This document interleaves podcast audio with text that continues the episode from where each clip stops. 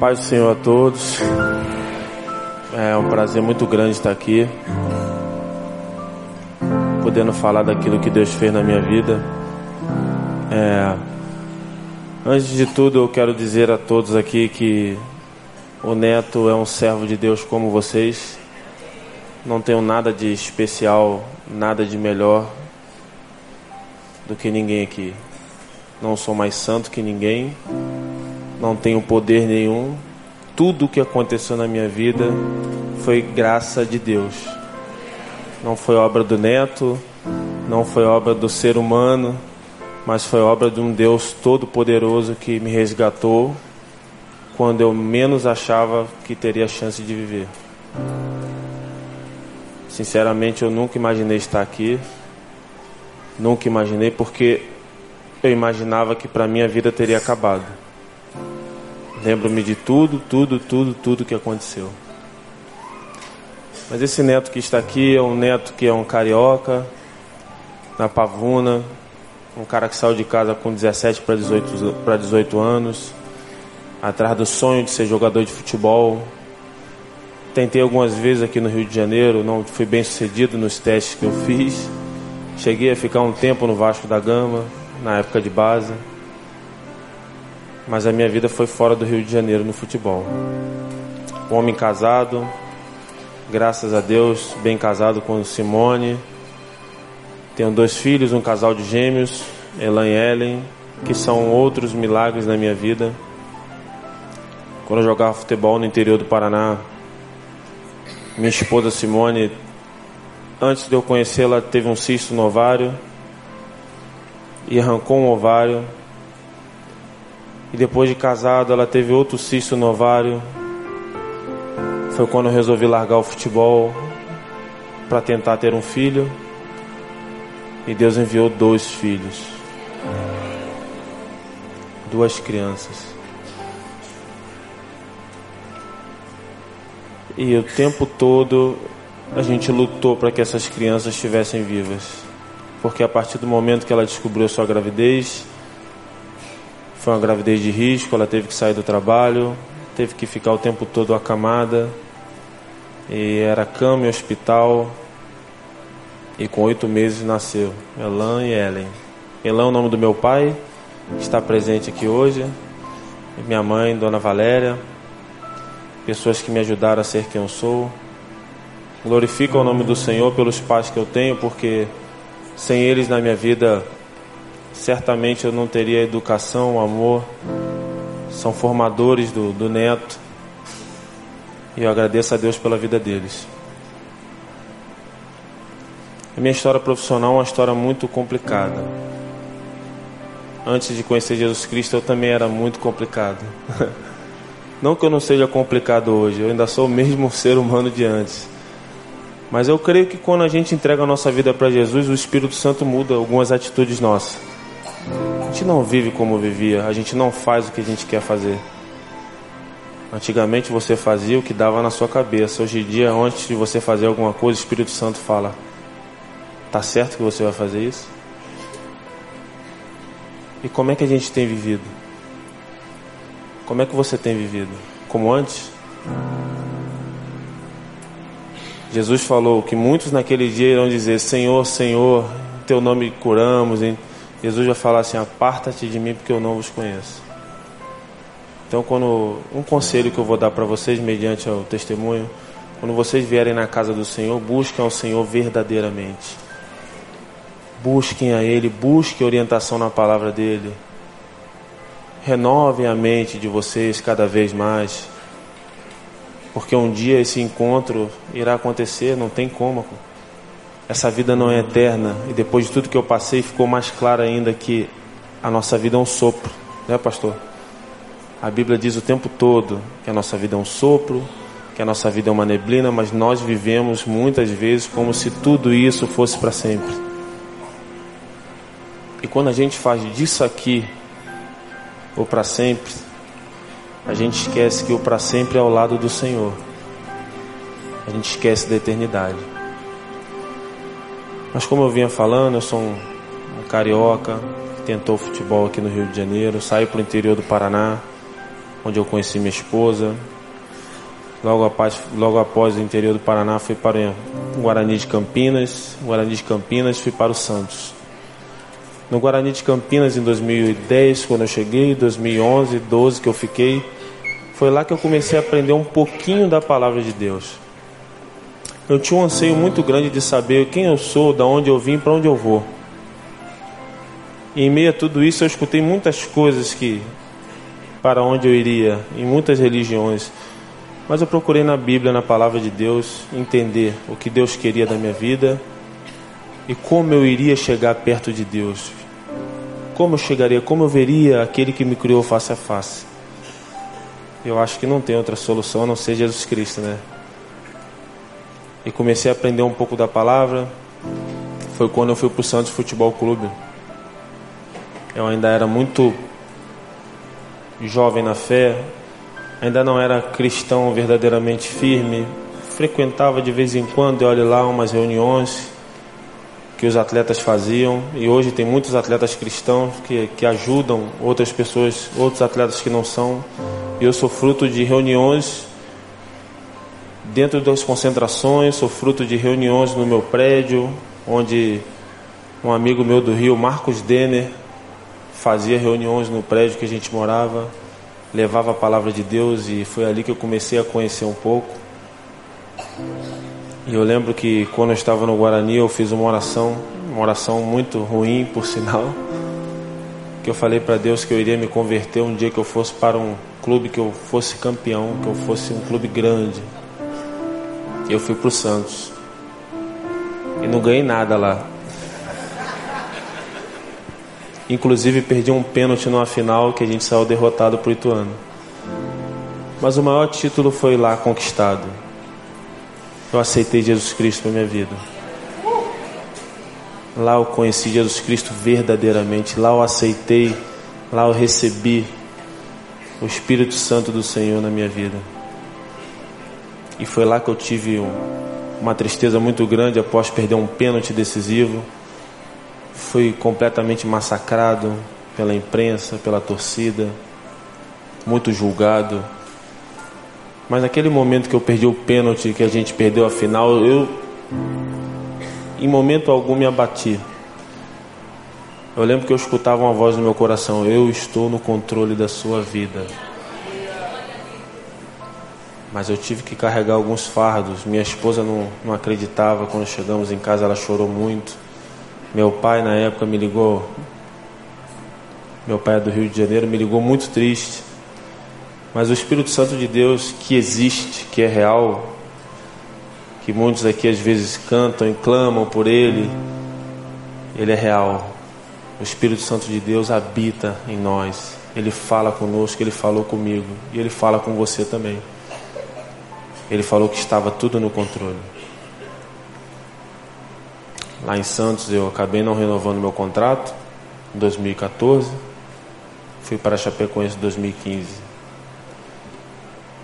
Na Chapecoense tive um ano muito bom de 2015, muito bom mesmo. Era um time que, para toda a imprensa e para todo o cenário do futebol brasileiro, um time que ia cair para a segunda divisão, para a Série B. E a gente fez um campeonato brasileiro muito tranquilo, fazendo grandes jogos. Tive o, talvez o gol mais bonito da minha vida, da minha história, que foi um gol de bicicleta contra o Vasco, lá em Chapecó.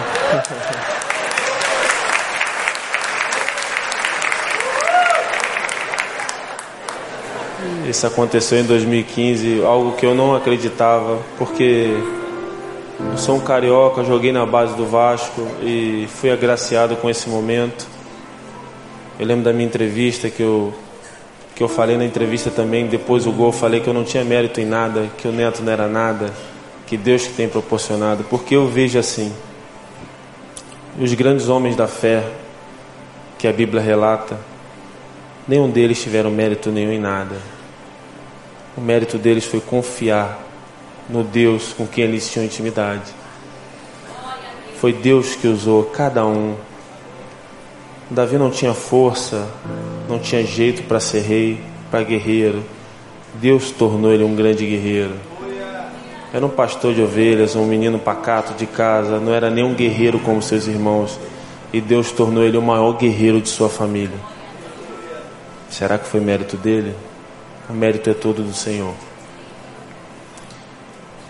Então, mediante tudo que aconteceu, uma perda de um pênalti, vim para Chapecoense em 2015, fiz um grande ano e começou o ano de 2016, ano passado. Eu tinha outras propostas de time, cheguei a estar treinando com a Chapecoense em janeiro, sem assinar contrato e veio muitos times atrás de mim, mas eu já tinha palavrado, já tinha falado para o dirigente da Chapecoense que eu iria ficar lá, eu lembro que minha esposa, uma vez eu falei com a minha esposa em casa, estava treinando sem contrato. Iria assinar o contrato aquela semana, mas era pré-temporada. E falei para ela, Simone, recebi uma proposta proposta muito alta.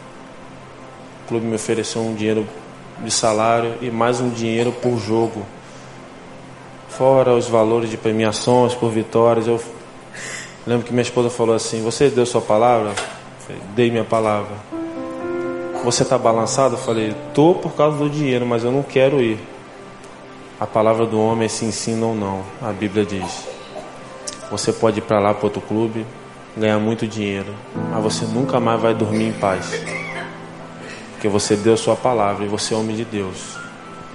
E lá eu permaneci, fizemos um grande primeiro semestre até o dia que eu machuquei. No dia 24 de fevereiro, a equipe voando no campeonato estadual. Se eu não me engano, estávamos invictos ainda. Tomei uma pancada nas costas, um jogo normal. Caí sem todos os movimentos da perna. Tentei levantar, não conseguia levantar, não entendi o porquê. Falava, Senhor, por que eu não consigo levantar? Inclusive meus pais que estão aqui, eles foram nesse jogo, porque nesse dia foi o dia do aniversário dos meus filhos. Eu já tinha programado fazer o aniversário dia 24 de fevereiro, que é a data de aniversário deles. E na época a federação mudou um jogo para aquela data, então eu tive que fazer o aniversário dia 21, numa segunda-feira. E na quarta-feira fui jogar. Meus pais estavam lá. E saí direto para a ambulância do campo, sem entender o porquê caído no chão sem os movimentos da perna, eu só pedi a Deus por que isso está acontecendo. Eu estava correndo agora. Já era o final do jogo, eu estava correndo agora, eu, tava, eu, sei da minha força, eu sou um cara que. Por que eu não tenho os movimentos, Senhor? O que, que o Senhor quer com isso? O que, que tu quer com isso na minha vida? E aí eu entendo que eu não sei o que cada um está passando aqui. Cada um tem suas dificuldades, suas tribulações. Deus coloca cada um a confiar nele, porque os pequenos momentos de tribulações que a gente tem não se comparam à glória que Deus tem guardada para gente. E eu pude experimentar isso na minha pele. Fui fazer uma ressonância, já com os movimentos da perna no hospital, já voltando ao normal, e pude ver que tinha um disco tinha uma protusão discal. O disco pegou um pouco no nervo, pegou um pouco na medula, apertou o nervo e naquele momento eu tive temporariamente as pernas desligadas, né? Mas o médico falou para mim que eu iria voltar, iria fazer um tratamento. Fiz um tratamento, fiquei praticamente 20 dias parado e voltei a jogar. Mas quando eu voltei a jogar já não era mais o mesmo. Eu ficava muito quieto, sentia que meu corpo estava estranho, um pouco fraco. Até um dia que eu dominei uma bola no peito uma vez no treino e senti que meu corpo amoleceu inteiro. E eu toquei a bola para meu companheiro e depois de uns 20, 30 segundos eu voltei ao normal. E eu lembro que eu falei para minha esposa quando chegou em casa, Simone, aconteceu uma coisa terrível hoje, tem que te contar. O que aconteceu? Eu dominei uma bola no peito e meu corpo amoleceu. E depois ele voltou ao normal dos 20, 30 segundos. Ela falou assim: fala pro médico. Eu falei: tá amarrado, fala pro médico. não vou falar não, Simone. Eu quero ser campeão jogando. Que ambição ruim a minha, né? Tinha faca e o queijo na mão para falar pro médico, mas eu eu falava, Simone, eu fui pro Santos Futebol Clube, eu perdi duas finais estaduais. Eu perdi uma não jogando pro Corinthians, eu perdi uma jogando que eu perdi o pênalti pro Ituano. Esse ano eu vou ser campeão, nada me tira isso. Esses meninos que estão aqui, eles querem ser campeões também, então nós vamos ser campeões. E nada vai me tirar desse jogo. Ela falava, você tem que falar pro médico. Isso que você está sentindo não é normal. Eu falei, não vou falar. Não falei até um dia que eu não aguentei no treino. Tive que sair do treino, carregado, depois voltei ao normal. Fui fazer uma série de exames no Rio Grande do Sul. E num desses exames que eu, eles colocavam agulhas no meu corpo para ver a força, para medir se estava tudo normal. O médico chegou para mim e falou assim: Meu neto, tava aí um fisioterapeuta do clube. Posso falar uma coisa? Eu falei: Pode. Deus é seu amigo, hein, velho? Deus é seu amigo. Falei, por que que houve, doutor? Eu tô vendo o resultado dos teus exames aqui, cara. Não tem como um cara ficar em pé aqui normal como você tá na minha frente. Qualquer outro estaria numa mesa de cirurgia de urgência. Tá dando muita diferença de um lado pro outro. O fisioterapeuta olhou para mim, ele sabe que eu sou cristão. Ele olhou para mim e quando ele viu o cara falar que o médico falar que Deus era meu amigo, ele mesmo ficou espantado. Fui para Chapecó, praticamente com a cirurgia marcada. Tinha problema num disco. O médico me chamou e falou: "Vamos operar a cervical, vamos colocar uma placa de titânio aí, eu vou colocar a melhor placa que tiver". Dr. Marcos Sonagli, um grande médico, estudou nos Estados Unidos, um cara fantástico. E eu fiquei com aquele com aquela tristeza no meu coração. Perguntava: "Por que, Senhor? Por que comigo? Eu sou teu servo. Eu sou um cara que não sou perfeito. Mas eu busco no Senhor as coisas.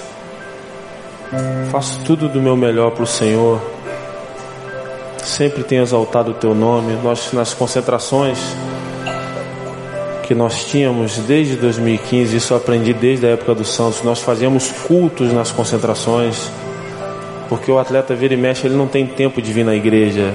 Geralmente no domingo ele está jogando, já concentra desde o sábado. Eu falava, Senhor, por que comigo? Por que tu permitiu isso na minha vida? E fiquei um pouco mais desesperado quando eu percebi que entrei na internet para ver a cirurgia que eu iria fazer e vi que nenhum jogador de futebol tinha feito essa cirurgia. Vi que quem tinha feito essa cirurgia era um jogador de futebol americano. E lá é muito mais punk que, que futebol, né? Lá um bate, eles se batem mais, o contato é muito mais forte. E o pior ainda, eu vi que a maioria deles não tinha voltado mais a jogar. E eu lembro que o médico alegou para mim, falou: "Você vai voltar sim. De três a seis meses você volta. Em três meses você volta a correr e devagarinho você volta a jogar." Mas eu falava para Simone quando chegava em casa: esse cara é um mentiroso. Ele acha que eu não sei a verdade. Eu já procurei a verdade na internet. Ele está tentando me enganar. Ele está tentando me iludir, ele está tentando me colocar para frente, mas isso não existe, Simone. Se lá nos Estados Unidos a medicina que é muito evoluída, os caras não conseguiram voltar. Eu lembro que minha esposa falou para mim assim, amor, Deus é soberano, amor. E se for da vontade de Deus você voltar, não há lesão que impeça você voltar a jogar futebol.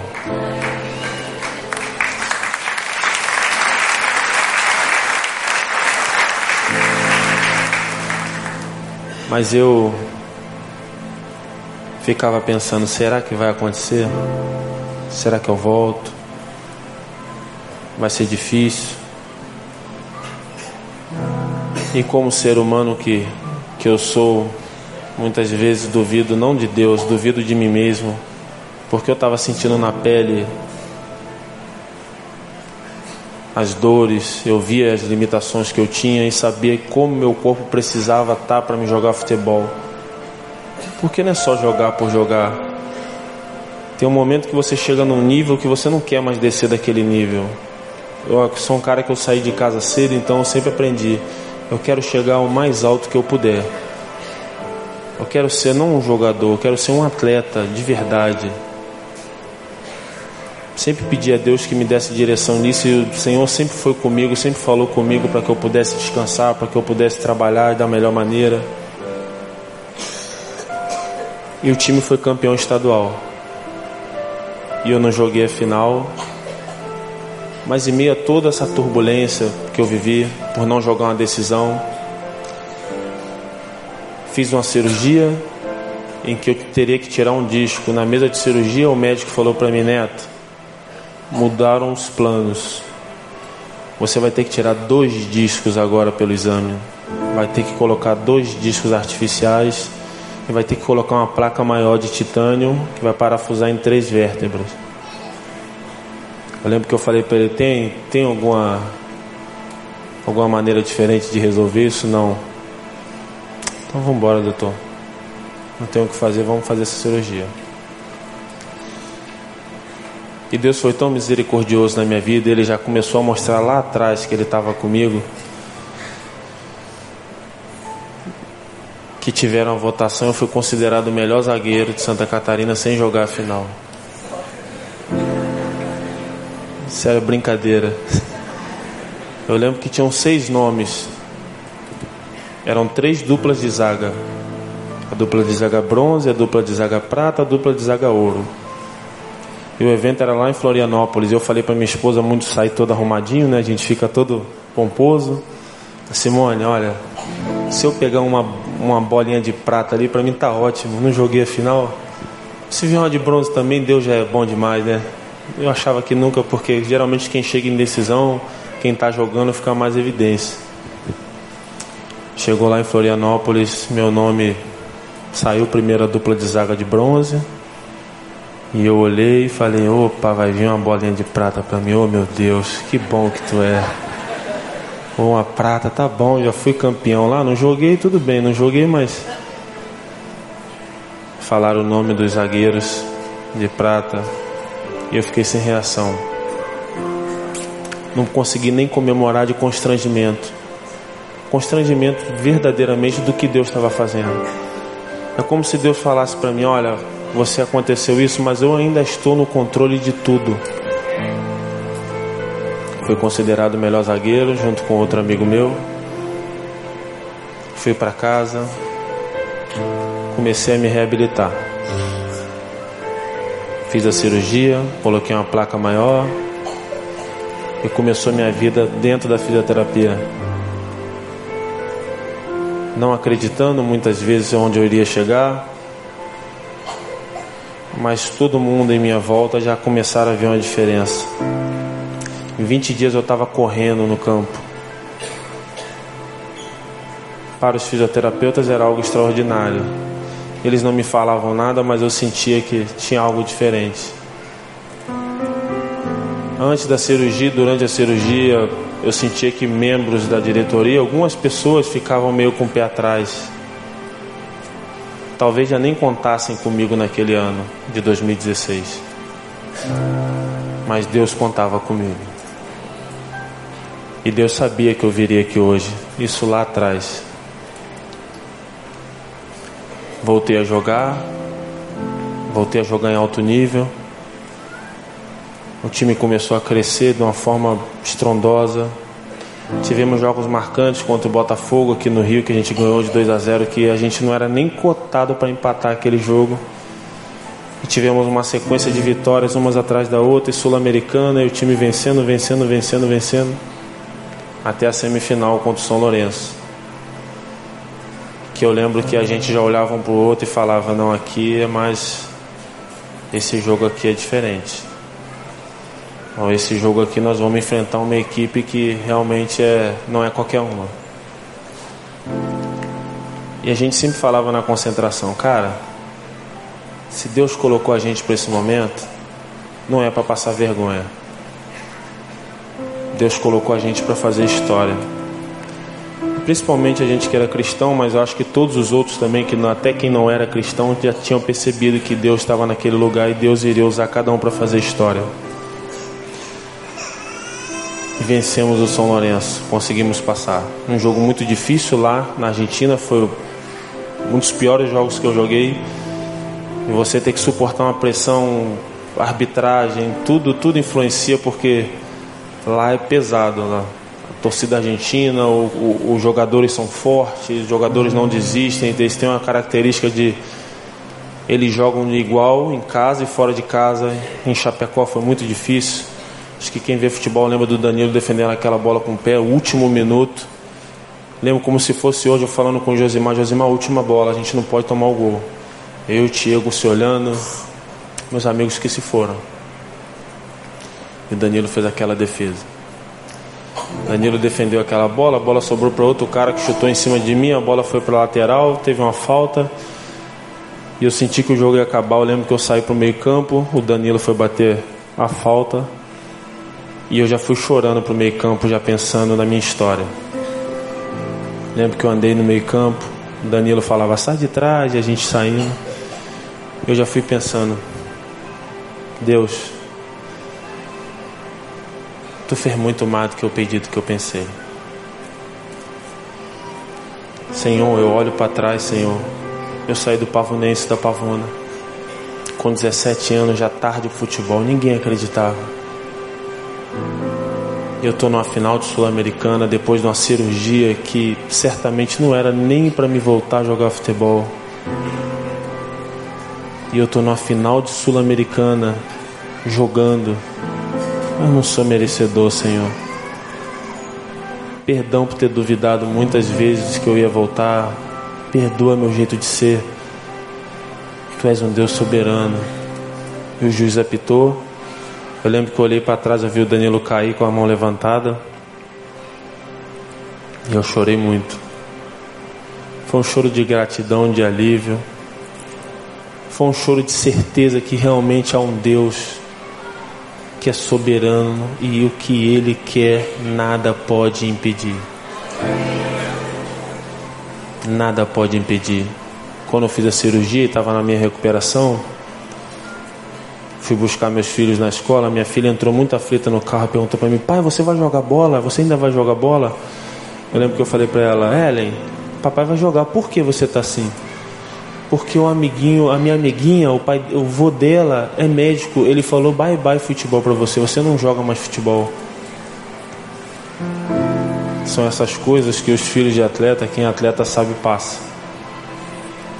Eu lembro que eu como um servo de Deus, mas um ser humano pecador, pequei no momento, falei assim, ó, fala pro vô da tua amiga que um dia ele vai lá no estádio bater palma para mim quando eu voltar. Que, que, que, que servo do Senhor eu sou, né? Jesus amado, Deus teve misericórdia de mim mesmo. E eu lembro que eu tomei uma dura da minha esposa, minha esposa me deu uma cutucada na frente e falou assim: O que, que você está falando aí? Deixa ele falar. Ele não vai ver o que você vai fazer, ele vai ver o que Deus vai fazer na tua vida. O que os outros falam não importa, o importa é tua comunhão com Deus. Se Deus quiser que tu volte, tu volta. Não fica dando bola porque os outros falam que você não vai voltar, que você está acabado. Eu falei, ah, Simone, tem hora que eu não sou de ferro, não. Mas aí chegamos na final. Clima maravilhoso. Chapecó é uma cidade de 220 mil habitantes, 230. Todo mundo se conhece, fora as outras cidades em torno de Chapecó. Ali é um clima muito favorável para a equipe, porque ali Chapecó e região eram torcedores do Grêmio e do Inter, a maioria são descendentes de gaúcho. Mas ali acabou essa, essa, essa torcida por Grêmio e Inter, ali todos ficaram chapecoenses. Depois que a equipe cresceu e foi para a Série A, há um clima lá que você entra na cidade e você só vê verde. É bandeira verde, então aquele povo lá, ele, eles ajudaram a construir quem é a Chapecoense. E aquela equipe ficou com uma fama muito forte de ser difícil de ser batida dentro de Chapecó. Porque ali há uma energia muito positiva de um povo que viu um time nascer do nada. Uma equipe que nem série tinha. Uma equipe que já chegou a chegar à segunda divisão do Catarinense. Para eles, como, como assim aquela equipe está na final da Sul-Americana? Como assim esse time sai do Rio e ganha do Fluminense? Como esse time goleou o Inter? Como esse time já goleou o Palmeiras? Como é que esse time ganhou do River Plate, que é o campeão da América? Como esse time ganhou do São Lourenço? Então, para eles era algo extraordinário que estava acontecendo e eu sabia que Deus estava ali nos honrando e nos ajudando. E era tão estranho porque a gente ia no mercado, às vezes a gente via as pessoas chorarem antes da tragédia. Eu falava assim: obrigado, obrigado por tudo que vocês estão fazendo por nós. Vocês estão levando o nome dessa cidade para o mundo. E era um clima maravilhoso. E aí eu tive dois sonhos. Tive um sonho que eu ia para o céu. E no meu sonho ficava bem claro que eu tinha morrido. Andava no, no lugar e subia numa torre. Tinha um elevador. O céu até moderno, né? O céu com elevador mas era o céu no meu sonho. Eu entrava numa porta e aquele lugar subia. Chegava no último andar, mas o último mas era muito longe. E quando abri a porta, Deus já sentado me olhando em forma de homem, muito bem vestido, muito bonito. E Deus muito grande, porque no sonho ele era maior que eu, eu lembro. Ele falava para mim assim: Meu filho, te esperei tanto tempo aqui. E no sonho, mesmo sem ele falar que era Deus, eu sabia que ele era Deus e eu chorava de alegria. Eu tinha um choro de alegria porque eu não lembrava de nada do que eu tinha feito antes da minha morte na minha terra. Eu tinha apagado tudo, mas eu sabia eu não era merecedor de estar naquele lugar. No meu sonho eu tinha plena convicção, eu estou aqui pela graça de Deus. Eu não lembrava dos meus filhos, dos meus pais, eu não lembrava de nada, mas eu sabia aqui, nesse lugar santo, não é mérito meu. Eu falava, Senhor, eu abraçava Deus e caía aos seus pés e falava, Senhor, eu não sou merecedor. Eu não sou merecedor de estar aqui. Eu lembro que ele me levantava e as minhas lágrimas não eram lágrimas de tristeza, mas de gratidão, porque eu sabia que estar tá naquele lugar era algo que eu tinha almejado, mesmo sem eu lembrar como eu cheguei, como eu almejei, eu não lembrava de nada, mas eu sabia aquele lugar ali era tudo que eu sonhei na minha vida e estar do lado do Criador era algo espetacular. E aí passava minha esposa, Simone, que no sonho era uma pessoa estranha e Deus falava: Tá vendo essa mulher? Essa mulher te ajudou a estar aqui hoje. E eu lembro que ela me olhou no sonho, deu um sorriso, também deu um sorriso, né? Mas eu não senti nada por ela. Aliás, era a fisionomia dela, só que ela era estranha. Não reconheci. Olhei, ri educadamente. Amei ela como uma irmã que estava ali no mesmo local que eu estava, não como uma esposa não consegui nem ter parâmetro para achar ela bonita no sonho. Não tive nem essa maldade humana que a gente tem. Feliz por vê-la. Fiquei feliz em conhecê-la porque como se Deus, como Deus falou que ela me ajudou a estar ali, falei, pô, essa mulher foi uma pessoa especial na terra também. Ela saiu, não falou nada. E acordei do lado dela, né, de manhã, a primeira coisa que eu falei para ela, Simone, sonhei contigo, Simone. Ela abriu um sorrisão, né? Acho que toda mulher gosta, toda esposa gosta. Eu falei, mas eu sonhei contigo, mas não senti nada. E quase que eu apanhei na hora. Como assim você não sentiu nada de mim? Como assim? Que, que história é essa? Eu falei, não, Simone, calma aí, deixa eu te falar. A palavra de Deus falou uma coisa e eu tive um sonho real. Foi um dos sonhos mais reais que eu tive na minha vida. Não, então me explique isso direito, que eu não, não, não gostei. Eu sonhei que eu estava no céu e via você. E eu via você do jeito que você é. A tua aparência, a tua fisionomia. Por isso que eu me espantei quando eu olhei para você quando acordei. Porque eu acordei com um sonho fresco na minha mente, olhei para você e falei: Como eu não reconheci ela? Mas é minha, minha esposa. Lá no céu eu não te reconhecia. Deus falou que você me ajudou a estar tá lá. O único motivo de alegria dela foi que ela viu que Deus reconheceu que ela me ajudou a estar tá lá. Então ela fala: Tá vendo aí? Me larga para tu ver o que acontece, para onde tu vai. Se você me abandonar, você vai ver para onde você vai. Eu falei: Não, não abandono o nosso Deus e muito menos você, porque você foi o que Deus colocou na minha vida. E é bom que os casais também ouçam isso, viu? Vocês não casaram por acaso, não. Não foi obra do acaso, não foi sorte, não foi destino. Deus colocou cada um para completar o outro. Depois se acertamos lá, ela entendeu o meu sonho. Ela entendeu também que eu não sonhei aquilo porque quis. Não foi obra da minha mente sonhar com ela no céu sem compreender, sem entender, sem saber quem era ela. E ficou um sonho muito marcante. E eu comecei a pensar, poxa, um dia que eu for para o céu, minha esposa que me ajudou. E ela é uma mulher de Deus também, uma mulher que sofreu junto comigo. E depois tive outro sonho. Esse é o sonho que eu nunca gostaria de ter tido. Esse é o sonho que eu não desejo que nenhum de vocês aqui tenha. Sonhei que eu caía do avião e ficava vivo. E acordei muito assustado, querendo falar para ela de todo jeito e ela não queria me ouvir. Depois, aqui no Brasil, depois de toda a tragédia, ela falou que não quis me ouvir porque ela me viu tendo sonho de madrugada. Ela falou que eu me tremia muito na cama.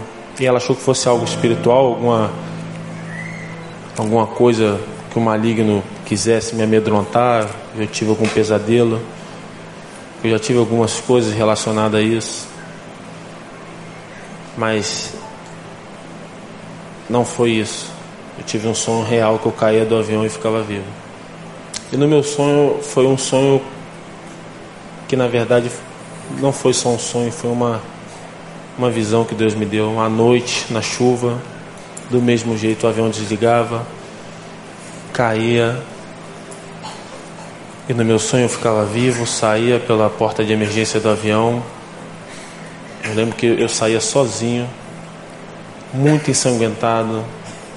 E quando eu saía do avião, colocava meu pé fora do avião, eu lembro que era uma montanha à noite. E eu olhava, eu conseguia andar muito mal no meu sonho, andava devagar e eu falava, eu pensava comigo, eu tenho que procurar ajuda. E quando eu olhava para trás, eu via quatro pessoas, mas elas estavam muito iluminadas, assim, não dava para me ver a fisionomia mas no meu sonho eu sabia que não eram anjos, eram sobreviventes. Tanto que eu olhei para trás no meu sonho e falava: tem mais gente viva. Eu vou descer tudo que eu tenho que procurar socorro. Que eu vi umas luzes bem longe, mas eu falava: vou descer esse mato que eu tenho que procurar socorro. E falei para minha esposa, ela não quis ouvir, ela só ouviu que eu tinha caído do avião. Quando eu falei para ela cair do avião, eu fiquei vivo, ela só ouviu caiu do avião, colocou a mão, tapou os ouvidos não me ouviu. Fiquei com medo de ir para o jogo contra o Palmeiras. Falei para ela que eu não queria ir, que era um jogo antes. Falei, Simone, eu não quero viajar contra o Palmeiras. Não, mas você tem que ir. Eu falei, Simone, eu não vou jogar. O professor já me deu uma orientação, falou que vai me poupar. Vai poupar a grande maioria do time. Porque se o Palmeiras ganhasse da Chapecoense era campeão, então ele falou, eu não vou botar o meu time para duelar com o Palmeiras, porque senão vocês vão cansado para Medellín e aí perdemos a final, porque lá vai ser difícil. Então eu vou poupar, vou deixar só o Kleber Santana, que era o nosso capitão, um homem também maravilhoso, uma pessoa também tinha fé em Deus. E vou deixar o Kleber Santana meio tempo só e vou tirar ele e colocar o Gil. E eu falei, Simone, eu não vou jogar. Eu não quero ir, eu só quero ir para a final. Chegando ao clube à tarde, teve uma reunião que nós iríamos direto de São Paulo para Medellín. Então não... ele ia levar exatamente dois times. O time titular ia ficar na reserva. E de segunda-feira a gente teria que sair para Medellín. Então eu falei, já era, tem que ir. Fui para São Paulo de avião com muito medo. Descemos em São Paulo, eu pensei, coisa da minha cabeça. Mais um pesadelo. O que que, que que eu tô pensando, cara? Não tem nada a ver isso. Jogamos contra o Palmeiras, eu tranquilo. Chegou na segunda-feira, no dia da tragédia. Eu lembro que nós, quem não jogou, que só iria jogar a final, fez um treinamento dentro do hotel. E saímos corrido do hotel. Iríamos almoçar no, no, em Guarulhos, no aeroporto, e de lá pegaríamos o avião. Almoçamos em Guarulhos e nada do avião entrar no Brasil, da Lamia. Nada do avião entrar. E aí eu comecei a pensar. Pensar no sonho que eu tive. Eu lembro que o supervisor falou para mim assim: Olha, nós vamos pegar um voo comercial para Bolívia. Vai sair um avião do Brasil para Bolívia, Santa Cruz de la Sierra. Nós vamos pegar esse avião e de lá nós vamos pegar o voo da Lamia. Quando o supervisor falou isso para mim, acabou meu dia. Eu falei, Senhor, isso não vai acontecer, né, Senhor? O sonho começou a vir à tona. Eu falava, orava a Deus em silêncio. Falei, Senhor, isso não pode acontecer, Senhor. Não é possível que isso vai acontecer. Com muito medo, muita aflição, mandei uma mensagem para minha esposa dentro do avião, do Brasil para Bolívia. O último contato que eu tive com ela à tarde, falei para ela, Simone, Amo vocês, como é que tá tudo aí? Aqui tá tudo bem, mandei uma foto, falei, Simone, estamos indo. Deus abençoe vocês, as crianças. Amo vocês demais. Ora pelo meu pesadelo repreendendo. Ora por nós aqui. Vai dar tudo certo. Deus te abençoe, te amo. Pegamos o avião, chegamos na Bolívia. E a nossa equipe eram. Os meninos eram muito brincalhões, era a gente era muito integrado, não tinha religião, não tinha raça, não tinha cor, não tinha gosto, um era um com o outro, a gente tinha essa intimidade, essas brincadeiras. Claro que cada um, um ou outro tem mais afinidade com o outro, mas muitas pessoas compartilhavam da mesma fé que a minha. Outros que talvez não fossem cristãos conheciam Jesus Cristo. Talvez não tinham declarado, mas conheciam. Sabiam do Deus poderoso e sabiam que aquele momento aquele momento que a gente estava vivendo era obra de Deus. Descemos na Bolívia, entramos no avião e aí o avião era fretado, da Lamia era só jogadores, comissão, jornalistas, então ali ficou algo mais um ambiente mais favorável para a gente, a gente crendo a todo momento que a gente poderia ser campeão. Eu lembro que diversas vezes eu falava e diversas vezes outros falavam assim: a gente não parou para ter noção que a gente pode ser campeão. A gente não parou para pensar que a gente vai ser campeão da Sul-Americana. A gente não parou para pensar que Deus vai fazer a gente entrar para a história. Muitas e muitas vezes a gente olhava um para o outro e falava assim, cara, nós vamos ser campeões da Sul-Americana e nós vamos ficar na história. E a gente ficou mais aceso com essa confiança a partir do momento que a gente soube que o Atlético Nacional iria colocar o time titular em casa, mas no jogo de volta iriam colocar os reservas porque eles iam para o Japão que tinha um mundial. Então aquilo ali deu mais confiança para a gente ainda. A gente respeitava, é claro, o nosso adversário, tem que respeitar a todos, mas a gente sabia nós vamos jogar com uma equipe, vamos jogar com a equipe reserva. Jogadores de base vão vir jogar aqui a final no Brasil, a gente vai ser campeão. Deus está preparando tudo perfeito. Entramos no avião da Lamia, um voo normal, tranquilo. Eu estava do lado do Bruno Rangel, meu irmãozão em Cristo também, um homem que eu levo para o resto da minha vida, um cara que me ensinou a ser tranquilo, a ter paciência, a esperar em Deus, um homem que me ensinou a ser humilde demais.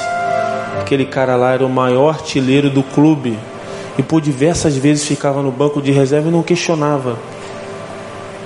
Uma vez ele chegou para mim e falou assim: Neto, eu queria ter mais, mais autoridade para falar algumas coisas. Eu falei: Como assim? Eu queria ser igual a você. Você fala tudo o que você pensa.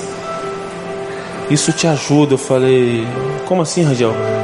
Poxa, eu sou o maior artilheiro do clube.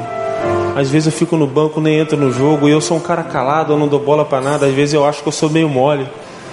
E eu falei para ele assim: Poxa, Rangel, eu queria ser meio mole igual você, rapaz. Porque eu já perdi a oportunidade porque eu falo demais. E às vezes eu falo para ajudar os outros, as pessoas não interpretam. Interpretam como se eu sou um intrujão, um falastrão. Eu já me prejudiquei por causa disso, sabia? Ele já? Eu falei, já. Olha para você, Rangel. Deus sempre te honra, cara. Você não joga, mas você entra num jogo difícil, você sempre faz gol, você sempre é muito frio. Você tem uma frieza de, de jogadores de Copa do Mundo. Você na frente do gol, parece que o gol fica enorme na tua frente, cara. E você é sempre assim, Rangel. Você não joga e joga o Kempis, o Kempis faz gol. Quando o Kempis não faz gol, você vai lá e faz gol. Vocês dois sempre estão fazendo gol, cara. E um torce pro outro. Eu nunca vi isso. Eu nunca vi o que está acontecendo aqui nesse time. Esse time aqui eu nunca vi que aconteceu. Tem pessoas que não jogam aqui, que torcem pro outro, que choram com o outro. Eu nunca vi, Angel. Por isso que as coisas dão certo. E você nessa sua humildade, Deus está te honrando muito. Lembro que ele falou assim para mim: É mesmo, né, Neto? Eu não tenho que falar nada mesmo, não. Deus está fazendo tanta coisa. Eu falei: Claro, meu amigo. E na, nos cultos das concentrações revezavam. Bruno Rangel dava a palavra, no outro culto era eu que dava a palavra. No outro culto era o Mateus Bitel que dava a palavra.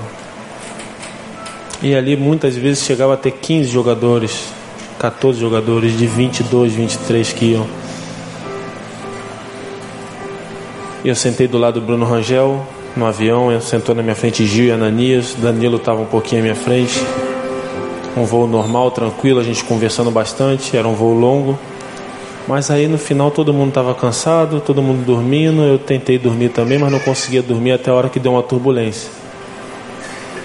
Era muita chuva, deu uma turbulência. Eu pensei, meu Deus do céu. Olhei meu relógio, com medo de turbulência, nem pensava no sonho, nem lembrava, o sonho estava longe de mim. E o avião vinha normal, tudo muito aceso, até a hora que o avião desligou. O avião no barulho normal, até a hora que ele fez. Desligou completamente, acendeu a luz de emergência no chão. A primeira palavra que eu disse foi: Jesus tem misericórdia. Jesus tem misericórdia. Eu não queria acreditar. Para mim era mentira que estava acontecendo. Para mim eu estava dormindo, eu estava sonhando, era um filme, era na tela quente. Não era. Aquilo ali não acontece normal na vida do ser humano.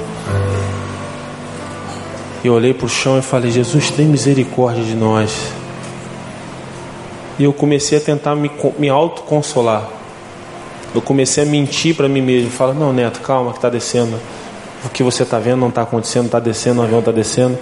Eu olhei para a janela onde estava o Bruno Rangel para tentar achar algum argumento que me fizesse crer que estava descendo. Eu pensei, vai acender a luzinha de fora, vai piscar, ele está descendo, vai descer o trem de pouso. Eu vi que não acendia nada, nem a luz de fora acendia eu vi que tinha alguma coisa errada. E como eu estava bem no meio do avião, do lado da turbina, eu vi que desligou a turbina também e eu escutava o barulho do vento. Como se o avião tivesse totalmente desligado. E foi aí que eu senti que a vida é um sopro. A gente acha que vai viver até 80, 90 anos, alguns vão conseguir esse prêmio de ter uma vida longa, outros não. Mas aqueles que creem em Jesus Cristo, a palavra diz que, mesmo que morram, eles viverão.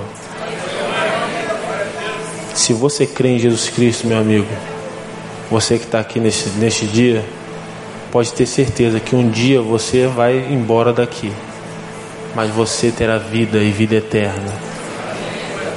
Eu estou falando vida eterna de sentir. De sentir, porque Jesus, quando morreu, Jesus morreu, ressuscitou e foi com o seu corpo, ele foi de carne e osso para o céu. É vida, é vida de verdade, não é ilusão, não é coisa mental. O que você vai experimentar é vida. Você vai ver um Deus apalpável, que talvez hoje você não consiga palpar Ele, porque você é ser humano, pecador igual a mim. Nós somos um grãozinho de areia perto do nosso Deus grandioso, mas um dia você vai ver face a face. E eu comecei a orar muito dentro do avião. E eu lembro que minhas últimas palavras, quando eu comecei a escutar um alarme, pi, pi, pi, pi, dentro do avião todo escuro, eu falei assim: Jesus, com muita aflição no meu coração, Jesus, eu li na Bíblia um monte de vezes que tu fez um monte de milagre. Eu li na Bíblia um monte de vezes que tu fez vários e vários milagres. Jesus, faz esse milagre, tem misericórdia de nós, filho de Davi. Só tu pode mudar essa situação, Jesus. Só tu pode fazer esse milagre. Tu é o piloto desse avião, Jesus. É tu quem vai pilotar esse avião agora. Tem misericórdia de nós. Foi o último grito que eu dei. E aí apaguei, né? Não lembro do resgate, não lembro nem da batida. Não lembro do que eu falei nos últimos momentos. E acordei. Dia 10 de dezembro. O acidente foi do dia 28 para o dia 29. Acordei dia 10 de dezembro. Fiquei esse período todo em coma. Fui esmagado pelos ferros até os pulmões estourarem. Tive o joelho praticamente rompi tendão, rompi cruzado. Tive um traumatismo craniano, esse corte que vocês estão vendo aqui, ele vem até aqui em cima, onde essa pele se levantou e entrou terra dentro do crânio. Tive uma perna toda rasgada, tive a coluna fraturada, quebrei a coluna, achatou a coluna e rompeu o ligamento da lombar. Tive fratura nos pulsos, reconstruí o nariz, reconstruí a orelha, que ficou pendurada. Tive um corte na pálpebra, onde eu tomei muitos pontos na pálpebra e não fiquei cego, que outra coisa para o médico, que o médico falou, como você é um ferro bate no seu olho e você não fica cego, só corta a pele. Os médicos não tinham explicação. Falaram, Neto, você teve seu corpo todo arrebentado da cabeça aos pés. Como é que você não cortou uma veia importante? Se você corta uma veia importante do seu corpo, você dura três minutos de vida. Quando você ouve um médico falar, geralmente muitos médicos não creem em Deus, mas quando você vê um médico falar assim, olha, você pode falar, Neto, que o teu caso foi Deus, Deus te ajudou, você pode falar que foi Jesus Cristo, um nome também que você crê. Força superior, força divina, neto. Foi uma dessas aí. A medicina não foi não.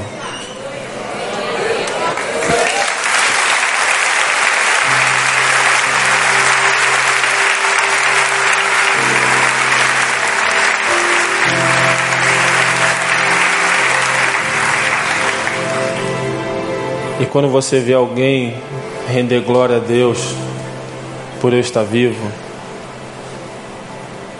quando você vê que alguém que talvez não creia tanto, falar é realmente neto, algo muito superior aconteceu.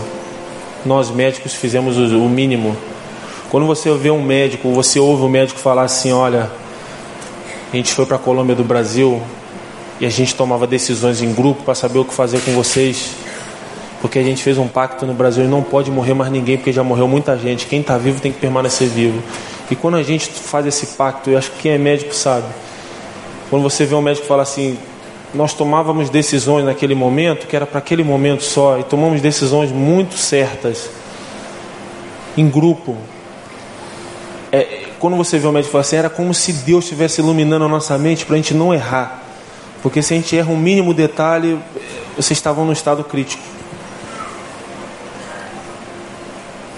Eu fiquei oito horas sem socorro. Eu fui dado como morto. Não poderia deixar de agradecer as orações de muitos aqui da igreja, de todos. Também o que queria falar antes, mas quando a gente vai falar o testemunho, quero agradecer a todos de coração que tiraram um tempinho para orar por mim, para orar pelos outros sobreviventes e para orar pelas famílias que perderam seus entes queridos. A oração de cada um tem um poder que talvez vocês nem imaginam. A oração do justo ela é poderosa demais. Mas no meio desse acidente fiquei oito horas sem socorro, totalmente arrebentado, com os pulmões estourados, esmagados. Não fui achado, fui dado como morto. Minha esposa falou que chegou a noticiar na televisão que tinha dado busca encerrada, só tinham cinco sobreviventes. E tem algumas coisas que tem no livro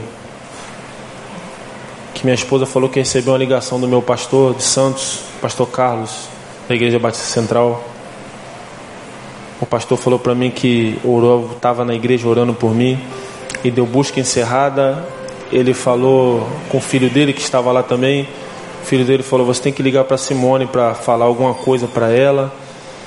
Ele falou: Tem que ligar, eu tenho que procurar palavras, mas eu vou esperar um pouco ainda, porque pode ser que ele seja encontrado, mas não foi encontrado.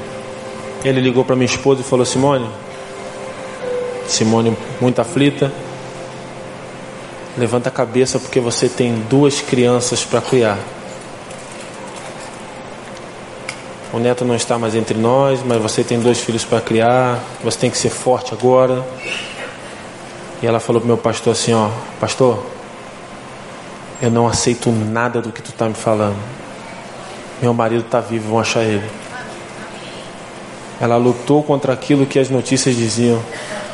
E o meu pastor chegou a relatar no meu livro, foi relatos dele, que ele ouviu isso dela. E eu falei: O que, que você falou para ela? Eu falei: Olha, eu fiquei sem reação. Eu, como pastor, liguei para consolar ela em meio a tudo que eu estava vendo. Eu vi que você tinha morrido, deu busca encerrada.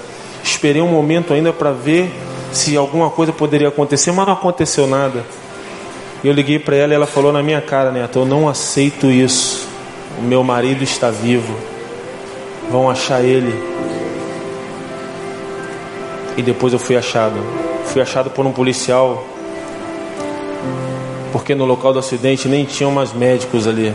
Todos os médicos já tinham ido embora, Cruz Vermelha, Socorro, Enfermaria, todos já tinham ido embora porque não tinham mais condições climáticas, não tinham mais sobreviventes. E um policial falou que foi ver os pertences, que estavam todos jogados, espalhados. Ele foi tomar conta para que ninguém pudesse saquear, escutou um gemido.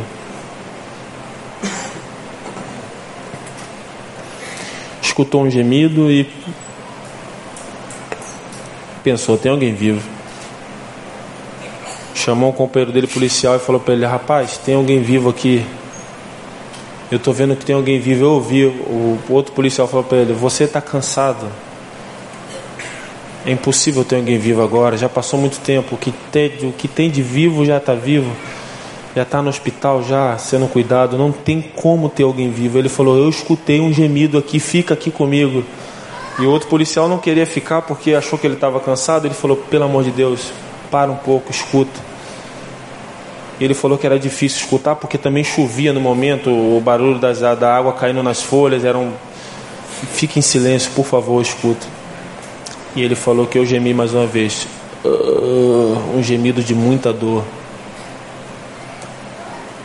E ele falou que o policial escutou e o policial ficou emocionado e pelo barulho do gemido, pelo, pelo, pelo som que eles ouviam, eles foram seguindo um caminho com o flash do celular aceso, porque tinha muita chuva e neblina também, para ver onde é que estava.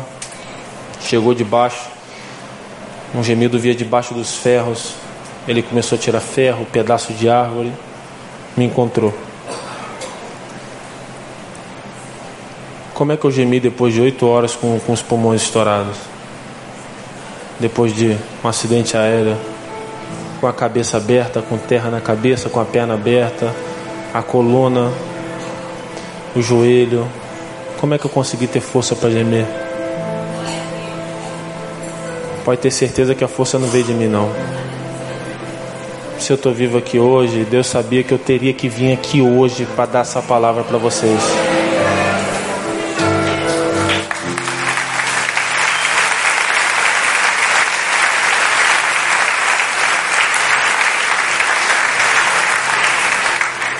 Deus sabia que eu ia vir aqui. Deus queria me usar para isso aqui. Para que vocês possam começar a observar um pouco mais que aquilo que você está passando não é nada comparado àquilo que Deus pode fazer. Não duvidem do poder de Deus, o poder de Deus é ilimitado. A gente que é ser humano, a gente às vezes duvida de algumas situações porque nós somos humanos. Mas a gente não pode duvidar em maneira, em momento algum, desse Deus que criou todas as coisas, E aquilo que Deus quer, nenhum homem, nenhuma situação, nenhum momento pode impedir. Se eu estou vivo hoje aqui, é porque Deus quis que eu ficasse vivo. Porque eu não teria forças para aguentar tudo que eu aguentei. É, é loucura. Muitas pessoas falam, ah, aguentou porque é atleta. Quando vê um médico falar, não, meu amigo, tinha muitos atletas ali. E mais que ter muitos atletas ali, você ficou mais tempo que todo mundo sem socorro.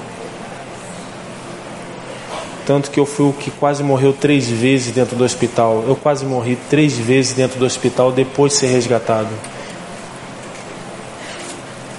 É algo extraordinário. Deus me sustentou de uma forma que muita gente nunca viu o médico render glórias a Deus o médico falar para mim, Neto, você quebrou a coluna e nós pegamos o seu corpo e viramos de lado para fazer um raio-x quando você estava em coma. Você teve uma parada cardíaca só de virar o seu corpo de lado. Ou seja, não poderiam nem mais mexer no meu corpo, que eu poderia morrer a qualquer momento.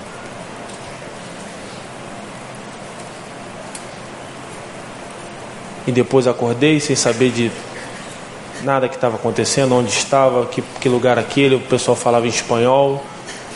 Eu lembro que eu acordei, a primeira coisa que eu falei para minha esposa foi: Deus esteve comigo o tempo todo. Repeti duas vezes: Deus esteve comigo o tempo todo. E hoje eu lembro, eu consigo lembrar, eu acordando e falando para ela: Deus esteve comigo o tempo todo, mas eu queria lembrar o que eu vi, porque eu vi algo diferente, eu senti algo diferente. Eu tenho essa consciência que eu vi e senti algo diferente que Deus apagou da minha mente.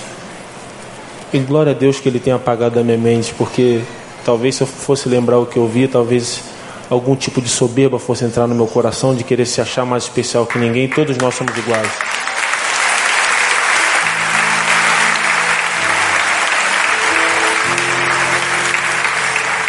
Todos nós somos iguais. Deus ama a todos igualmente.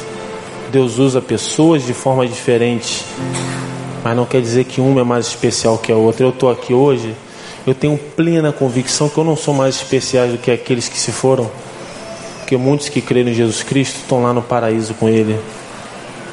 Jesus perdoou um bandido na cruz e falou para ele que hoje mesmo ele estaria no paraíso com ele. Então, ser especial para Deus é entender que um dia você vai vê-lo, independente do que você passe aqui.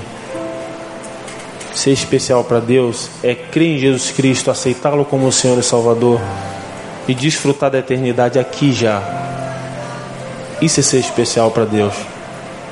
Então acordei sem saber de nada o que estava acontecendo. Falei para minha esposa isso e ela ficou com medo porque os médicos não podiam falar para mim o que estava acontecendo porque eu já tinha quase morrido três vezes. Os médicos falaram: quando ele acordava, ele está muito debilitado, ele não pode se emocionar, não pode acelerar o coração dele. Eu acordei muito mal, mas não tinha reparado em mim ainda. E quando olhei para o médico, vi a camisa da Chapecoense e falei: Meu Deus, agora eu sei o que eu estou fazendo aqui. Tem a final da Sul-Americana. O pessoal está falando espanhol. O médico está com a camisa Atlético Nacional é a final. E o médico olhando para mim assustado, porque ele não podia me contar a verdade. Eu acordei falando, Deus esteve comigo o tempo todo. Falei para ele assim, doutor, eu machuquei no jogo. E eu não tinha reparado o meu corpo ainda. Eu sabia que eu tinha uma tala no meu joelho direito. E ele muito assustado, ele falou para mim depois que não sabia o que mentir para mim, ele tinha que inventar alguma desculpa. Mas ele falou assim: "Você me deu a desculpa, você falou machuquei no jogo". Eu falei: "Machucou". Você machucou no jogo, meu filho. Eu falei, pô, doutor, mas quanto deu o jogo, doutor? Ele, rapaz, eu não sei quanto deu o jogo. Eu peguei o avião e vim pra cá te ver. Eu falei, sério, doutor? Sério? Eu não sei, rapaz. Você machucou, na hora que você machucou, eu já peguei o avião. E eu, como estava muito debilitado, com muitos remédios ainda na cabeça, eu nem consegui entender que era mentira dele. Eu, eu vi que ele estava meio aflito, mas eu, eu ainda reclamei com Deus para tu ver que, que servo que eu sou, hein? Eu ainda falei para Deus assim: Poxa, Senhor, eu machuquei na final já esse ano. De novo? Eu lembro que eu fechei meus olhos e fiquei: Poxa, Senhor, Eu machuquei outro dia na final. A gente chega na final de novo, então não vou chegar mais em final. Quando tiver uma decisão, vou me embora do clube, porque, Senhor, toda vez, Senhor, que a gente chega na final, eu já não fui campeão no Santos. Antes de ir para o Santos, eu já tinha perdido uma final para o próprio Santos no Paulista. Eu estava no Guarani quando o Santos me comprou. Eu pensava assim: não é possível. Já não joguei a final, agora não jogo mais a final. Mas no outro dia, quando eu acordei, eu vi que realmente não tinha sido jogo. Quando eu acordei no outro dia, que eu olhei para o meu corpo, eu falei, cara, isso daí não. Tem alguma mentira muito grande nisso tudo. E eu lembro que eu tinha dois drenos, dreno nos pulmões. Eu tinha uma perna, essa perna aqui estava toda grampeada do joelho até o tornozelo, era grampos de ferro, porque abriu um buraco daqui até aqui, onde apareceu o osso, eles grampearam. Esse joelho operado, a coluna quebrou, achatou e rompeu o ligamento, tinha muita dor na coluna. A cabeça era ponto puro, ponto aqui, o nariz todo escuro, ponto no nariz, ponto na orelha, minha orelha, né, ponto na, na, na pálpebra, ponto na orelha, tinha ponto em tudo que era lugar do corpo. Fratura, aqui era carne viva, aqui era ponto também, fraturei. Eu pensei comigo, cara, esse, esse povo está mentindo para mim. Esse povo está mentindo para mim, tem alguma coisa muito séria nisso. E comecei a pensar no que tinha acontecido. Cheguei a pensar e falei com meu pai que está aqui presente, meu pai e minha mãe. Cheguei a falar para ele que eu tinha sido atropelado. Falei, pai, fala a verdade para mim. O que, que foi, meu filho? Eu não machuquei, não, pai. Eu fui atropelado pelo ônibus lá no estacionamento. Ele, eu lembro que ele Falou, não, você machucou. Eu falei, não, pai, não machuquei. Não tem como machucar assim. Quem foi que eu marquei? Marquei o Batman, o super-homem? Lembro que eu falei para ele, não tem como, pai. Isso aqui é impossível, olha como é que eu tô. E eu ficava olhando pro teto assim, tentando imaginar e lembrar de algo que aconteceu, mas não lembrava de nada. Cheguei a falar pro meu irmão, Leonardo, eu já sei o que aconteceu. E ele falou para mim assim: O que, que você acha que aconteceu? Eu falei: Eu não sou bobo, Leonardo. A torcida invadiu, o couro comeu. A torcida invadiu. Isso aqui não é machucado de jogo. Eu devo ter tomado bico de chuteira, de me bateram, fui espancado. Por isso que eu tô aqui na, na UTI, eu tenho certeza, rapaz. Isso daí não tem como, o que eu tô vivendo aqui, Leonardo, eu tô, tô usando fralda. Eu estou usando fralda. Eu estou completamente debilitado. Eu sei que não é verdade o que vocês estão me falando. Cheguei a ver meu pai chorando na UTI. Chorando muito, muito, muito, muito, muito. Uma vez de madrugada, quando acordei, vi meu pai chorar e eu. E ali eu vi realmente tem alguma coisa errada. Meu pai está chorando. Foi quando o médico fez uma reunião e me chamou. Hoje tem uma coisa para te contar. Entraram na UTI todos os médicos, todo mundo que estava ali que veio me ver. Meu pai, meu irmão, pastor amigo meu, Carlos de Santos, todos os médicos colombianos. E ele falou para mim: Neto, você lembra do sonho que você teve? E eu não lembrava do acidente, mas lembrava do sonho. Lembro, doutor. Falei para minha esposa, ela não me deixa mentir. Eu caía do avião e ficava vivo. Como é que foi o sonho? Sonhei que estava à noite, chuva, o avião caía, desligava, batia numa montanha. Eu saía muito mal, doutor, da aeronave, muito mal, com muito sangue. E quando eu saí, eu estava na montanha e eu via mais quatro sobreviventes. Neto, tenho uma notícia para te dar. Isso não foi um sonho, não, foi uma realidade. O avião da Chapecoense caiu. Quando ele falou aquilo ali, para mim foi um balde de água gelada. Pensei comigo, não, isso é surreal. Como assim o avião caiu? Fiquei muito aflito, falei, não, não, não, não, não. Não, Neto, o avião da Chapecoense caiu. Eu comecei a perguntar sobre meus amigos, falei Bruno Rangel, Kleber Santana, Ananias, Gil, Danilo. Biteco, comecei a perguntar sobre todo mundo, ele falava para mim: não está mais entre nós. Porque a partir do momento que ele falou que o avião da Chapecoense caiu, eu não acreditei, mas eu pensei: se caiu, tá todo mundo bem, porque eu tô bem, eu tô vivo. Eu tô vivo, tá todo mundo vivo. Ele falou: só tem você, o Alan, o Foma vivo, Rafael Renzo, mais dois da tripulação. E ele falou: Neto, só permaneceram seus vivos, e os seis que ficaram vivos a gente também não tem explicação, Neto. Se você está vivo com os meninos é porque, em meio a tudo que aconteceu, Deus escolheu alguns para ficar vivo, Neto, porque todo mundo morreu. Eu lembro que eu chorei muito, chorei muito, muito, muito, muito na UTI, gritava, falava pro meu pai: Pai, eu sou o culpado. A culpa é minha, eu tinha que ter falado, pai. Eu sonhei que isso ia acontecer. Eu sonhei que isso ia acontecer. Deus me deu um sonho. Eu lembro que meu pai que está aí falou para mim assim: Olha, você ter que passar por isso, meu filho.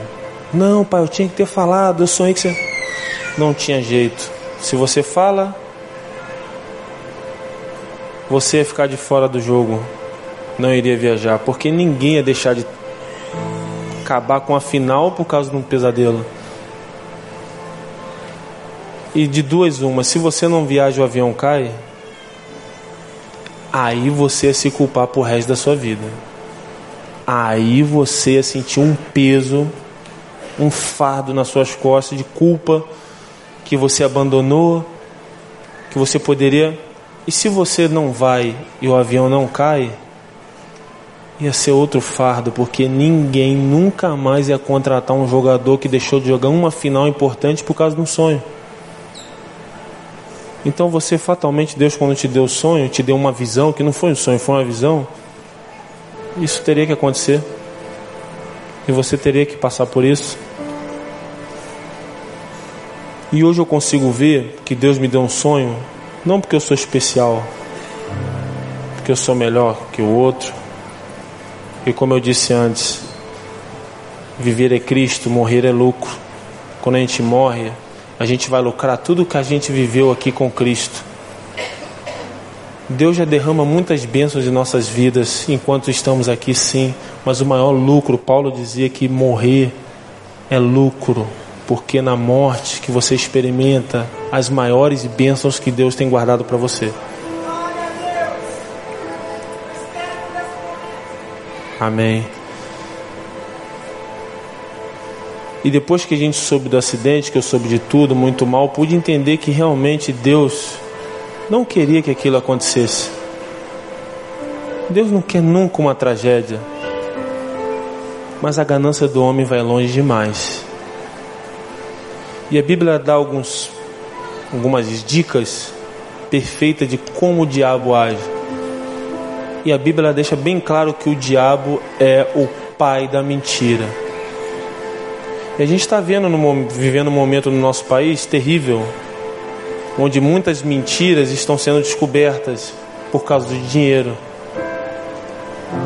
E o piloto naquele momento mentiu o tempo todo por causa de dinheiro, para guardar dinheiro. É por isso que a Bíblia diz que que adianta ganhar o mundo se perder a sua alma? Que adianta roubar? O que adianta fazer o mal para o próximo? Isso daqui não é para sempre, gente. O que você está vivendo aqui não é para sempre. Vocês têm que começar a entender que a eternidade está em Cristo. Quando você faz aquilo que agrada a Deus, quando você está na presença do Senhor, você não faz as coisas que todo mundo faz. Por causa da mentira, muita gente tem se desviado por causa da cobiça do dinheiro, muitos vão perder a sua alma. E o piloto teve o tempo todo chance de reverter o quadro. Ele poderia ter descido em outro lugar, ele não desceu. Era para ele ter descido antes para abastecer a aeronave, ele não desceu, quis ir direto.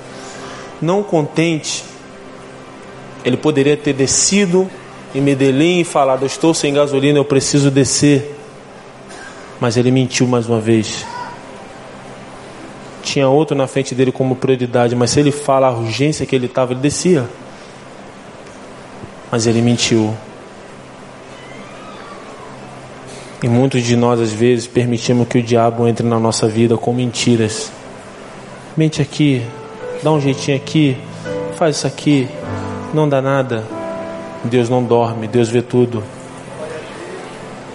E Deus sabia que isso iria acontecer, apesar de Deus não ter se agradado em nada do que aconteceu. E eu falo que Deus não se agradou em nada, mas Deus sabia que isso ia acontecer, por quê? Porque depois que tudo aconteceu, a gente vê que ele fazia isso muitas e muitas vezes. Ele já tinha feito isso antes, então Deus sabia: alguém vai pagar o preço. Alguém vai pagar o preço por essas mentiras, por esses erros. E geralmente é assim. Há muitos pilotos como ele dentro da nossa política que estão assassinando milhares de pessoas em hospitais públicos que não têm condições de resgatar uma vida ali. Foram desviados 50 bilhões. Imagine isso investido em hospitais para pessoas que precisam. Quantas vidas seriam salvas? Mas enfim, tudo isso aconteceu. Eu permaneci vivo.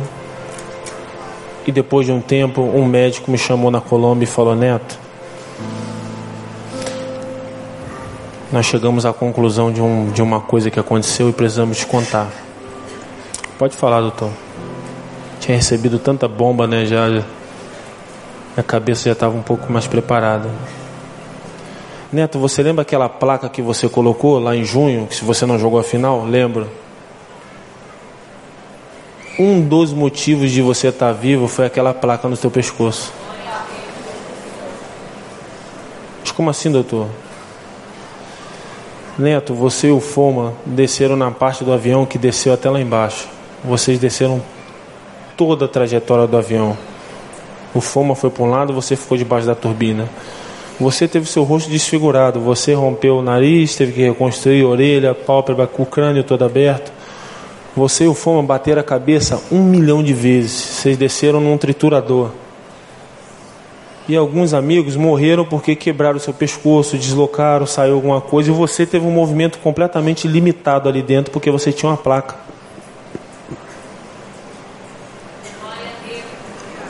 Mas como é que você vai duvidar do poder de Deus? Como é que vai duvidar que Deus está no controle da tua vida? Você pode estar passando uma coisa muito ruim hoje. Você pode estar com a falta de emprego, desempregado, sem a condição financeira que você deseja. Mas Deus está usando isso não é para acabar contigo, não é para te fortalecer, meu amigo. Hoje eu entendo isso.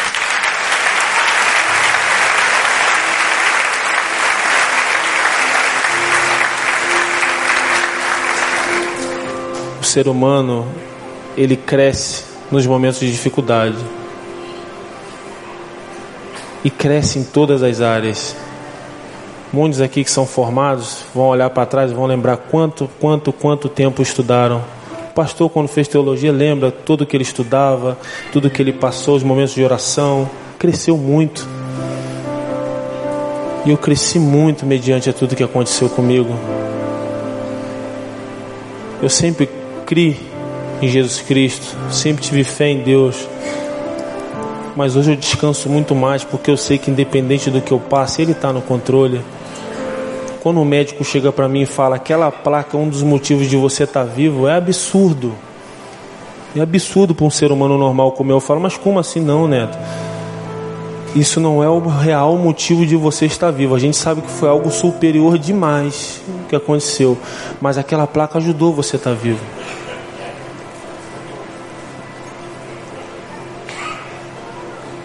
E é isso que eu quero deixar para vocês aqui.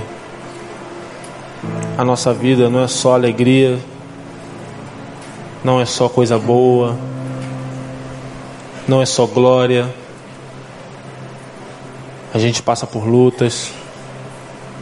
E Jesus mesmo falou que no mundo nós teríamos tribulações, mas era que para a gente ter bom ânimo, porque Ele venceu o mundo. Então é isso que eu quero deixar para você hoje, meu irmão, minha irmã. Independente daquilo que você está passando, Deus está no controle da sua vida. Deus vai usar muitas dificuldades, limitações, na sua vida para que você, quando vença, você olhe lá atrás e fale assim: realmente, aquilo ali Deus permitiu para o meu crescimento. E nunca percam o desejo de buscar a Deus por aquilo que Ele é, não por aquilo que Ele faz. Porque Deus é amor. Deus é amor. E venha para a igreja com essa essência. Você tem que colocar todas as suas dificuldades para o Senhor também, é evidente. Mas não busque só o Senhor por aquilo que Ele faz. Eu amo a minha esposa, Simone, eu amo meus pais por aquilo que eles são. E Deus quer que a gente ame Ele por aquilo que Ele é. Porque Deus ama você e a mim igualmente, mesmo sendo falhos, pecadores, mesmo não sendo pessoas perfeitas, por aquilo que Ele, por aquilo que nós somos. Ele nos ama sem olhar os nossos defeitos. Ele quer ter um relacionamento com você. Ele quer saber das suas bênçãos, das suas tristezas, das suas glórias. Ele quer mudar a tua vida. Mas é porque ele preparou algo muito maior do que isso aqui para você. Um dia eu e você morreremos nesse mundo. Isso é uma certeza que eu tenho que você tem. Um dia tudo isso vai passar. Para onde você vai? O que, que você quer depois daqui? Eu sempre quis e quero mais. Eu quero Jesus Cristo. E você tem que querer esse Jesus também. Porque Ele te ama e Ele preparou algo muito melhor para mim e para você. Amém?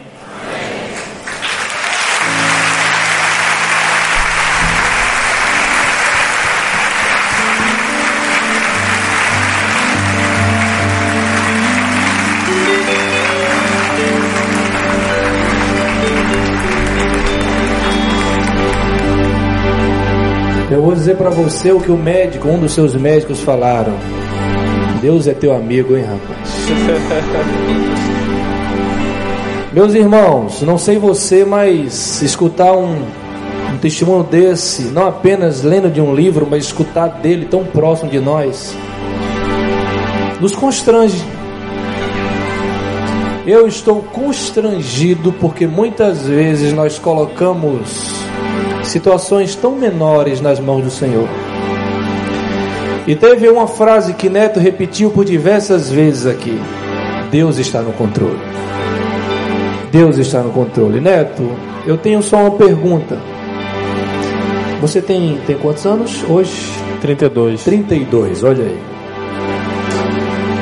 Meu irmão, você com 32 anos, como é que é o neto hoje e o que o neto pensa da sua vida hoje, depois de tudo isso? De forma rápida e simples, como é que você é hoje, depois de tudo isso que Deus separou e livrou você?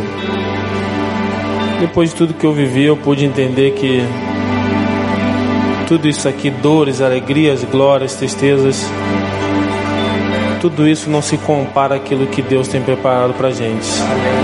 Hoje eu descanso muito mais no Senhor porque eu sei que coisas boas e coisas ruins acontecem e que isso daqui não é o que eu levo para minha vida eterna. Eu levo para minha vida a glória de Jesus, a morte de Jesus que morreu por mim por todos nós aqui.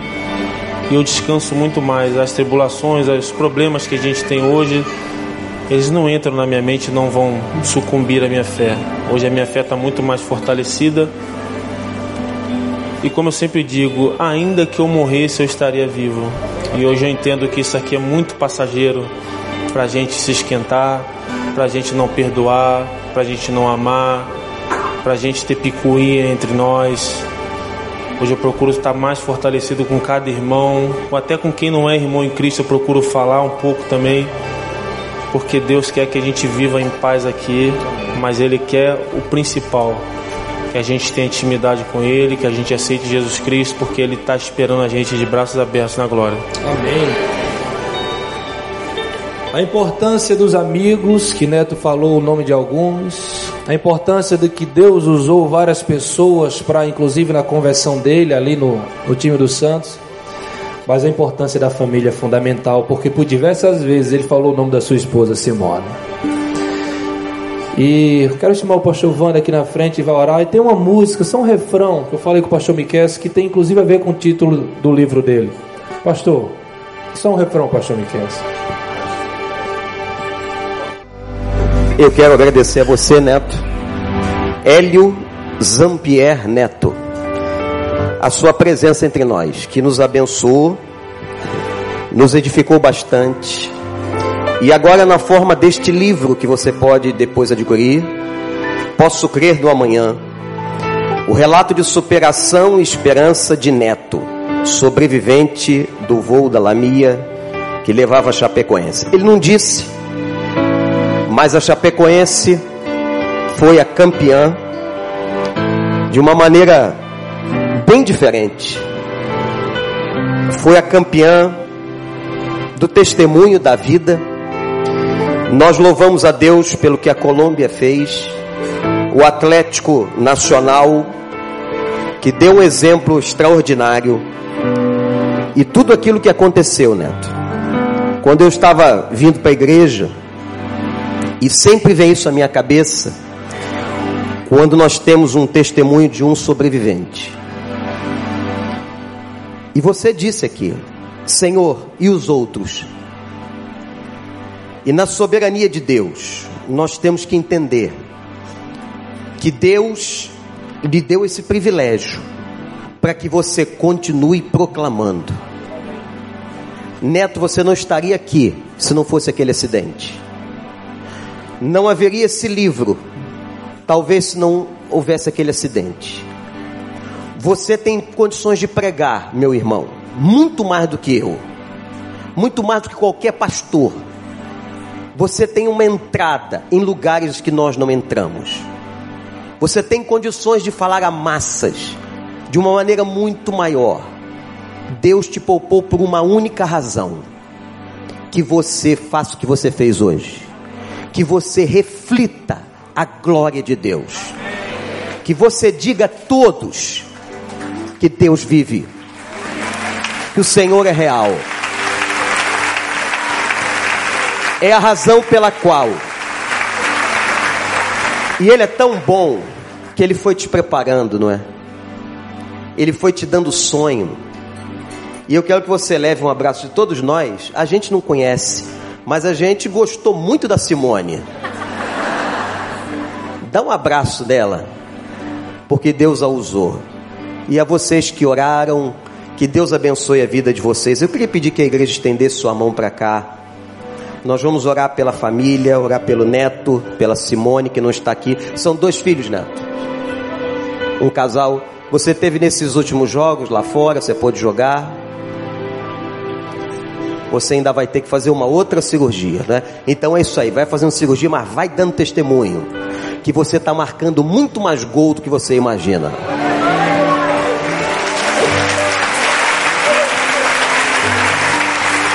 Senhor Deus, Louvado seja o teu nome por esta manhã. Por essa palavra tão edificante, tão simples, tão humilde, mas cheia de unção. Pelo que o Senhor fez na vida deste homem, Senhor. Pai, pela tua graça ele está aqui e ele reconhece isso. Reconhece o teu amor, a tua bondade. Reconhece a tua misericórdia. Senhor, que o neto, através do seu testemunho registrado neste livro, possa falar a milhares e milhões de pessoas do amor e da graça de Jesus. Que a sua vida seja, Senhor, um testemunho público de fé. E Pai, que o Senhor possa dar a ele, ainda mais a sua família, as bênçãos dos céus, a Simone, e seus filhos. E Pai, esteja com ele ainda nesta outra cirurgia que fará. Que seja bem sucedido e que o Senhor possa glorificar o teu nome. Ó oh, Deus, que nós vejamos o neto ainda jogando futebol. E Pai, que ele possa, Senhor, dizer para tanta gente que Jesus Cristo vive. E nós cremos que porque o Senhor vive, nós podemos crer no amanhã. Louvado seja o nome do Senhor. Nós te agradecemos e oramos por esta família pelo seu pai, todos os seus familiares que estão aqui. sua mãe, Senhor, que a tua graça esteja sobre eles, em nome de Jesus. E todo o povo de Deus que concorda com esta oração diz: Amém. Amém.